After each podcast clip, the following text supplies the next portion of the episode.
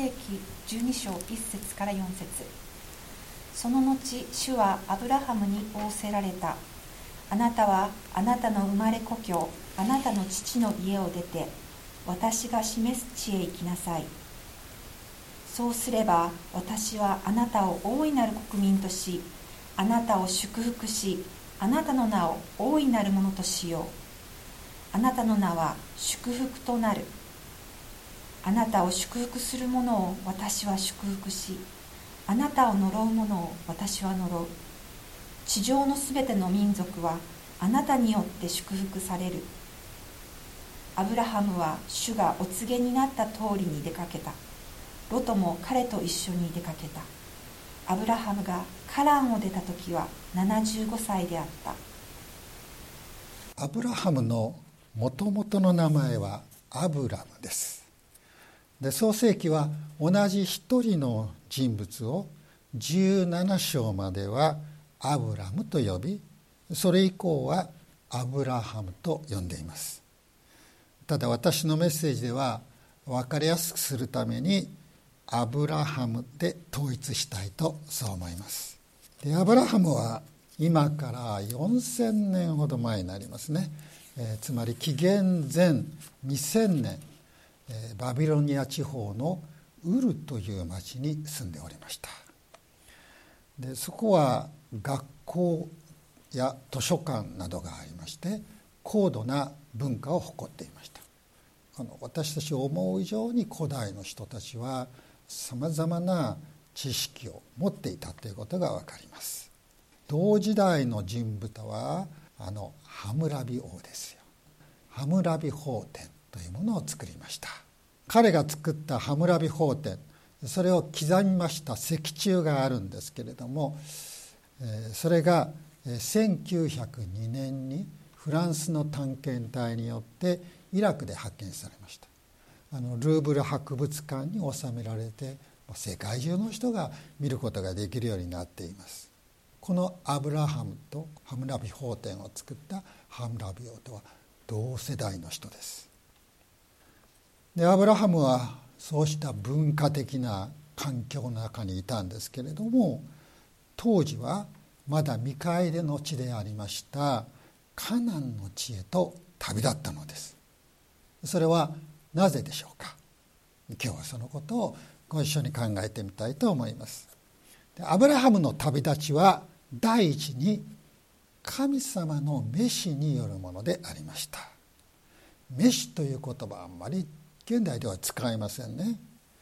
あの人は天に召されたという時にどなたかが亡くなられた時に使うそれぐらいですでも聖書ではよく使われる言葉でしてこれは第一には神様が人を救いに招かれる時に使う言葉ですね。ローマの8の30というところを見ますとこう書いてあります。神はあらかじめ定めた人々をさらに召し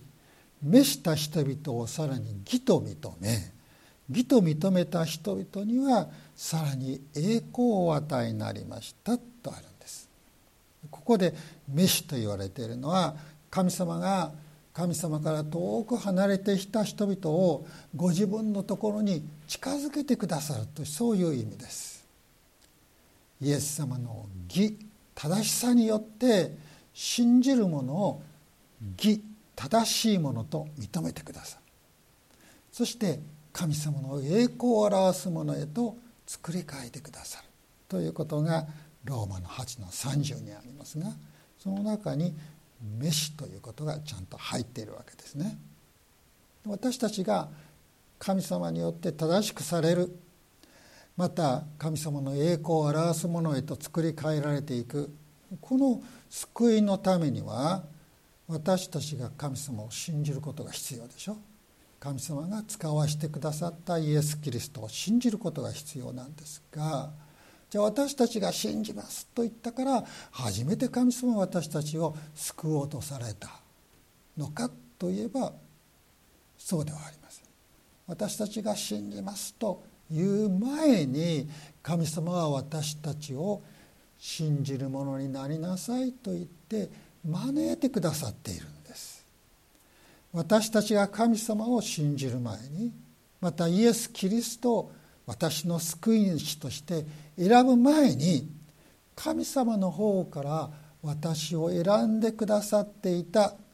私をご自分のところに近づけてくださる召してくださっていたということ。これは信仰を持った後で分かります。罪ある人間は聖なる神様に近づくことができません。それで神様はご自分の方から罪人をご自身に近づけてくださった。それが神様の召しです。信仰というのはこの神様の召しに応えることなんです。イエス・キリストを信じて救われた一人一人はこの神様の召しに応え義と認められさらに神様の栄光に預かるものにされたのです。さあアブラハムはこの神様の召し神様がアブラハムをご自分に近づけようとなさったその召しによってカナンの地へと向かっていきました。創世紀の今日は12章の一節からのところを読んでいただきましたけれどその前の11章の31というところを見ますとこう書いてありますね。テラはその息子アブラムとハランの子で自分の孫のロトと息子のアブラムの妻である嫁のサライとを伴い彼らはカナンの地に行くためにカルデア人のウルから一緒に出かけたとありますですから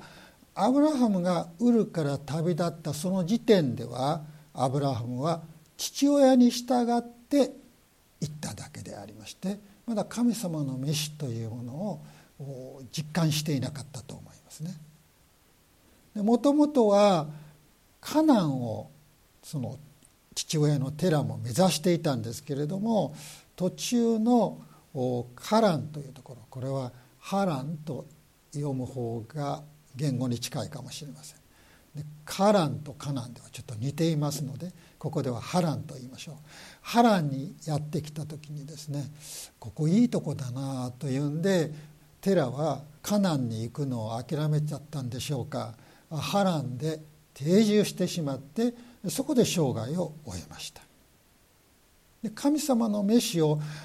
アブラハムが感じたのは父親が亡くなってからです。父親が亡くなった時に彼はその地に定住することもできたでしょう。波乱にとどまっていることもできたでしょう。元いたウルに帰ることもできたでしょう。もともと父親が目指していたカナンに行くこともできたでしょう。いくつかの選択肢があったのですけれども彼はどこに住むべきか迷いました。考えました。でも最終的には神を信じるアブラハムは神様の導きを求めたのです。神様の言葉を求めたのです。神様が示してくださる道に歩む決心をしました。そして祈りのうちに聞いた言葉が一節。あなたはあなたの生まれ故郷あなたの父の家を出て私が示す地へ行きなさい。この時アブラハムは神様の召しを感じました。そしてそれに応えて一歩を踏み出しました。神様は私たちの人生にこんな約束をくださっています。イザヤ書の48の17私はあなたの神主である。私はあなたに益になることを教えあなたの歩むべき道にあなたを導く。私たちの人生の歩み特に新しい歩みに入ろうとする時に必要なものは何でしょうか。それはこのような神様の導きです。私の最善を計画してくださっているその神様の召しを確認するその信仰です。アブラハムが神様に聞き神様の召しを感じ取り神様の言葉に従ったように私たちもそのように行動できたらどんなに素晴らしい人生が私たちの将来に待っていることかそんなふうに思います。さあ2番目にアブラハムの旅立ちはさらに深く神様と交わるためのものであったということが今日の箇所から分かります。義明の24の2というところを開きますとこうあります。アブラハムの父のテラはですね昔ユーフラテス川の向こうに住んでおり他の神々に仕えていたそう書いてあるんです。アブラハムの故郷のウルでは確かに誠の神様は信じませんでした。彼らの崇めていた神は月です。月を崇めていました。で月には男性神と女性神がありまして男性神は何なるという名前が付けられています。女性神はニンガルと言います。この二体の神々を彼らは崇拝していた。ウルの発掘をした時にはその神殿の本当に立派な神殿があったそうですがその神殿の遺跡も見つかっております。月の女神ニンガルはニーナとも呼ばれますね。ヨナ記の物語にヨナがアッシリアの首都のニネベに神様によって使わされるという物語がありますよね。でそのニネベというのは実は木の女神ニンガルニーナ。そしてその名前からニネベという町の名前ができたと。そういうつながりがあるんだそうです。で古代世界では広く信仰されていたことが分かります。テラはそのような偶像を崇拝するものだったんです。でもアブラハムはテラの子であったとしても父親と同じではありませんでした。彼は誠の神様を信じるものでありました。けれども偶像礼拝の盛んな町ではアブラハムはその信仰を成長させることができませんでした。それはハランに移住してからも同じだったと思います。ハランでもバビロニアの神々が崇められていました。もちろんカナンに行ったら行ったでそこにはカナンの神々を崇める人たちがいたことでしょう。けれどもカナンはウルのような大都会ではありませんでしたしハランのようにも人口が多くなかった。人口の少ないところでしたので、えー、他の部族と距離を置いて生活をすることができました。で神様はアブラハムを異教偶像から一旦引き離しご自分とのさらに深い交わりをする。そこに導こうとなさったのです。で神様はアブラハムをウルからまたハランからカナンまで導いてそしてそこで本当にカナンというのはその当時は何にもないところ、ね、そういうところでただ神様を仰ぎ見るということをさせてくださったのアブラハムがカナンに着くとどこに行きましてもそこに祭壇を築きました。主の皆によって祈りました。おそらくアブラハムは家族しもべたちと一緒に安息日ごとの礼拝を捧げたことだろうと思うのです。でこの安息日という言葉ヘブル語でシャバットって言いますけれどもこのもともとの意味はですねなんと断ち切るという意味なんです。安息日と断ち切るどういう意味があるんですかというと安息日というのは時間の区切りをつけるものであります。7日ごとに神様は日にちを区切ってくださった。私たちがもし100歳まで生きたとしたら人の一生は何日になりますか？1年が365日ですから3万6500日になりますけれどもウルー年がありますから25ぐらい足しましょうかね、え3万6525日になります。もしこの3万何千という日にちに何の区切りもなかったら皆さん私たちの人生は結構ダラダラとして3万日を過ごしてしまうでしょう。またそこに何の休息もなかったら働き詰めであったら本当に過酷なものになってもう3万日も生きられないと思いますね。神様は365日ごとに地球の公転に合わせて年を巡らせてくださいます。そしてその月の満ち欠けまあ月の満ち欠けは30日よりも少ないんですけれども、まあ、30日ごとに月を変えてくださるそれだけではない。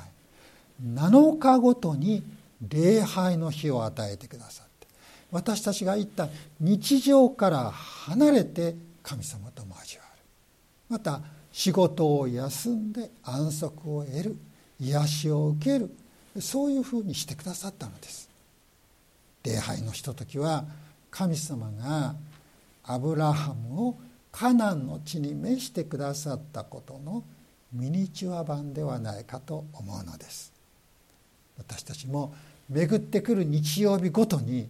神様の召しに応えて礼拝を守り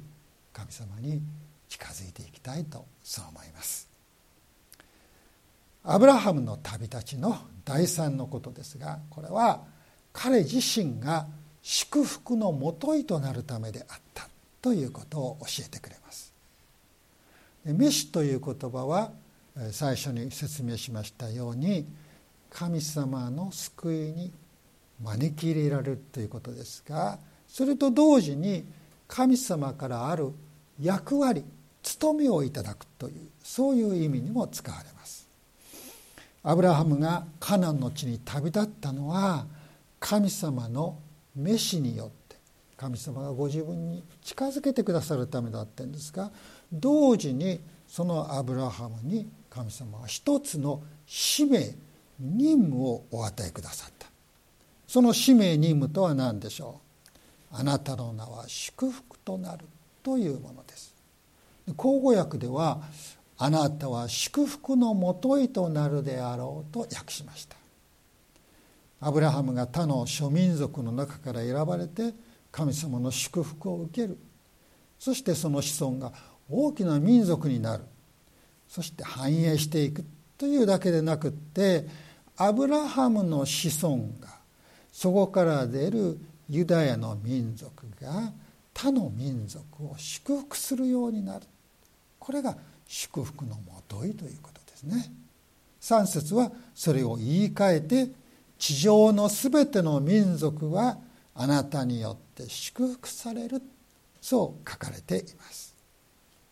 神様の祝福を受ける。素晴らしいことですね。神様の祝福を受ける本当に幸いなことです。私たちは祝福なしには本物の幸いを得ることができません。けれども皆さん祝福を受けるよりももっと幸いなことがあるんです。それは他の人々に祝福を分け与えることです。で他の人に祝福を与えることができるためには自分が神様の祝福を持ってなければいけませんよね。ないものをあげられません。ですから神様に私を祝福してくださいと求めることは決して利己的なことではない。正しいことです。大いに求めていいんです。神様はそう求めることを待っていらっしゃいます。聖書にこう書かれています、えー、少し長いんですけれども新明記の28の1から5より引用してみましょう。もしあなたがあなたの神